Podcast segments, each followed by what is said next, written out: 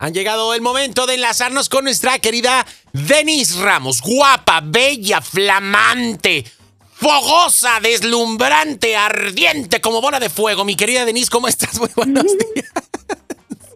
Me hago para acá porque me, me, me quemas, me quemas. Entonces, ¿cómo amaneces, corazón? ¿Cómo estás? Muy buenos días.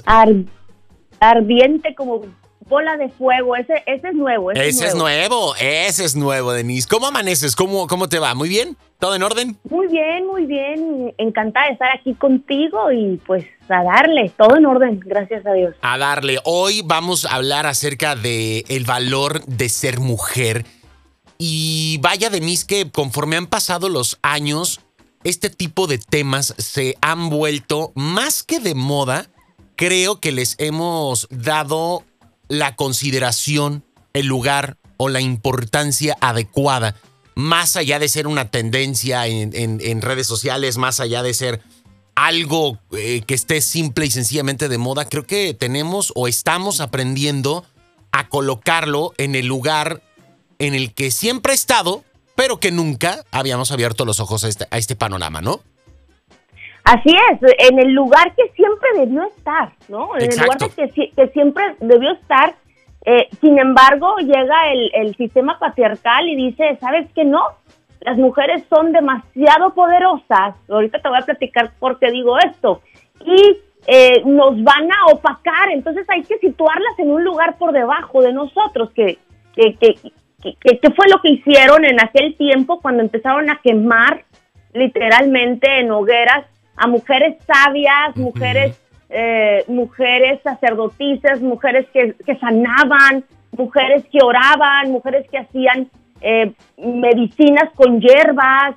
Y entonces dijeron, son brujas, vamos a quemarlas, ¿no? Pero realmente eran mujeres grandes, mayores, ¿sí? Mujeres que, que, que, ya había, se habían ganado su sabiduría y es por eso que, que, ayudaban y sanaban a mucha gente y por eso tenían tanta influencia en las masas. O sea, tenían una, un gran poder. Y ese poder asustó pues a ciertas personas del patriarcado, sí, que, que instalaron el patriarcado, dijeron no, las mujeres tienen que ir detrás del hombre. la voz de la mujer fue silenciada, es decir, la voz de la mujer solamente se va a escuchar si un hombre le da voz a través del hombre. Y entonces imagínate todas las demás mujeres que veían que a las demás mujeres, las mujeres que se, que se atrevían a hablar, a alzar la voz, las quemaban, pues que dijeron, ¿sabes que me van a quemar? Mejor me callo, mejor guardo silencio, mejor me, me, me hago chiquita, claro. me hago dependiente y aparte me aprendo lo que, pues lo que dice el sistema patriarcal, que yo valgo por nomás para acompañar al hombre por mi belleza física y por mi juventud. Y esto que pasó hace tantísimos años sigue afectándonos hoy porque aunque con marchas y más marchas y, hemos ido recuperando ese lugar que perdimos, porque lo perdimos, porque fíjate que hay pruebas arqueológicas que, que dicen que hubo un tiempo donde la mujer era muy, muy poderosa, sin embargo, borraron todas esas pruebas, ¿no?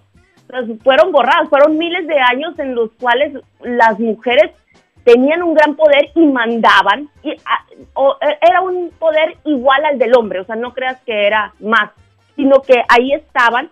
Entonces resulta que al parecer borraron esos años de la historia para instalar totalmente el patriarcado. Entonces, lo que estamos haciendo hoy las mujeres es recuperando ese lugar, pero muchas mujeres no se atreven a dar el paso, muchas mujeres no se atreven a validarse o valorarse o, o respetarse. Y muchas mujeres también no dejan que otras brillen, no dejan que otras hablen, no dejan que otras se atrevan, porque también las queman, ¿no? O sea, ya no, no, no en el sentido literal, pero las queman socialmente. Cuando tú le dices a alguien, ay, mira, y, esto eh, lo comprobé, Pollo, que de pronto tú dices en una reunión, oigan, qué bien le está yendo a esta mujer, alguien va a decir algo negativo.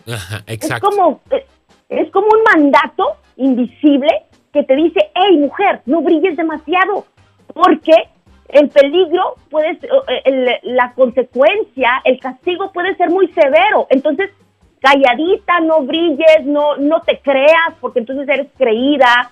Eh, eres engreída. Entonces aquí la cosa es que las mismas mujeres a veces nos saboteamos y, y otras veces nosotras mismas como mujeres nos autosaboteamos y podemos estar muy bien, por ejemplo, profesionalmente, pero vamos y nos enamoramos de un patán que nos va a hacer la vida imposible. y ya valió. En el, eh, sí, en el tema de, la familia.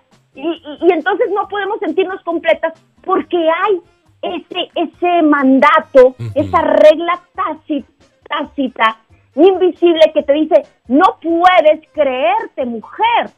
Entonces tenemos que romper esas cadenas, tenemos que romper eso que está tan profundamente instalado en el inconsciente colectivo de las mujeres que nosotras mismas a veces nos autosaboteamos y no nos atrevemos a brillar y que nosotras mismas no cedemos a puestos más importantes o que nosotras mismas eh, nos prestamos, por ejemplo, ayer platicaba con una paciente que el, el esposo trabaja y le va súper bien, ella, eh, bueno, el novio, ¿no?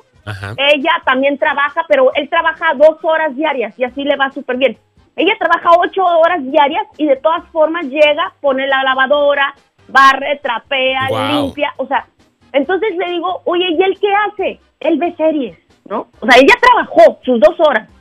Entonces, ahí qué está pasando, o sea, ¿en qué momento tú dijiste, ese es mi rol? Y aunque yo también trabajo, porque yo entiendo que el rol complementario, cuando el otro es el proveedor, el único proveedor, el, hombre. Entonces, si la mujer no trabaja, pues dice, ah, pues mi trabajo es el hogar y se vale. Pero cuando los dos están trabajando, fuera del hogar, pues los dos tienen que trabajar dentro del hogar y tienen que repartirse eh, las, las actividades, ¿no? Las tareas del hogar y, y cosa que pues no se hace porque seguimos creyendo que somos eh, ciudadanos, ciudadanas de segunda. Entonces, eh, muchas en nuestra mente lo seguimos creyendo.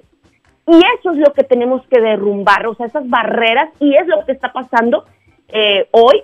Aquí en, en, México la mujer gana 25% menos que el hombre. Yo no sé cómo está en Estados Unidos, pero obviamente en algunos lugares no, pero así en general eh, ganan 25% menos que los hombres en puestos iguales. Veía eh, estas intervenciones por ahí eh, de nuestra querida María Félix y decía, llegará el momento en donde, ¿no? Así, llegará el momento en donde dominará la mujer. Sal, grita, de, manifiéstate, exige, ¿no? Entonces, creo que ese momento ha llegado y todos debemos ser partícipes de ello. Ahora, también, y lo voy a poner a la mesa, eh, Denise, creo que eh, en general, no solamente con este tema, todo lo que tiene que ver con las cuestiones sociales, con las cuestiones de igualdad, con las cuestiones eh, de discriminación en algunos temas, eh, hemos estado viviendo una era de hipersensibilidad. No sé si estarás de acuerdo conmigo. Ahora cualquier situación puede tener una connotación, una vinculación con algo discriminatorio, con algo que sea racial, con algo que sea en una falta de igualdad de género. Entonces, creo que también, digo, independientemente de todo esto, debemos de irnos y regresar a lo básico, porque como tú lo estás diciendo, ¿no? E, esta parte ya estaba establecida y es labor no solamente de las mujeres, es labor de los hombres y cada uno en su, en, su papel eh, o en su pieza importante de este rompecabezas, ¿no? Uno como hombre, pues bueno, estar apoyando uno como hombre de no destruirse entre sí mismo, ustedes también como mujeres de no destruirnos o no atacarse entre sí mismas, ¿no?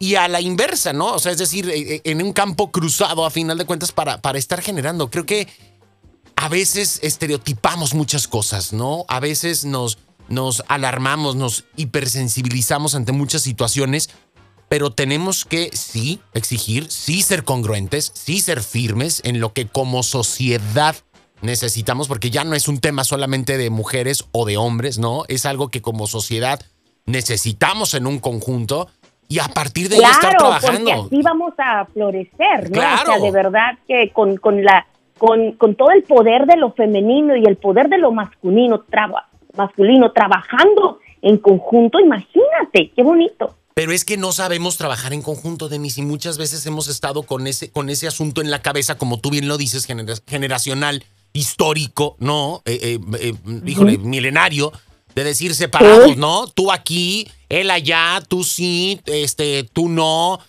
No, ya, ya basta, ¿no? O sea, eh, tenemos que abrir nuestra mente, abrirnos a la actualidad que estamos viviendo y a entender que somos un conjunto, incluso independientemente del género, ¿no? Este, que somos que somos un todo y que tenemos que funcionar como tal. Denise, ¿cuál sería tu frase? Valemos lo mismo. Valemos lo mismo. del género. ¿Cuál sería? Exactamente. La frase, ¿cuál sería la palabra de Denise que le quiere decir a todas las mujeres que nos están escuchando aquí en Las Vegas a través de las plataformas digitales en otros lados?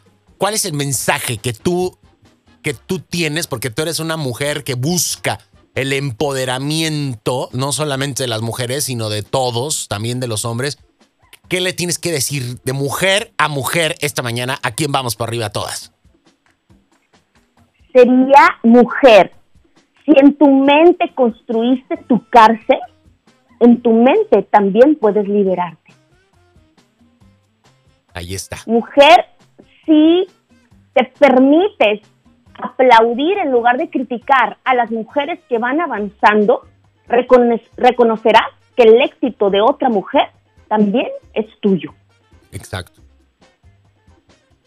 Bien, Denise. Sería eso. Bien, vamos a darle con todo y vamos para arriba. Y épale, mis mujeres, que sin ustedes híjole, esta máquina no charcha, entonces, pues bueno, este motor no se mueve, este mundo se paraliza, ¿no?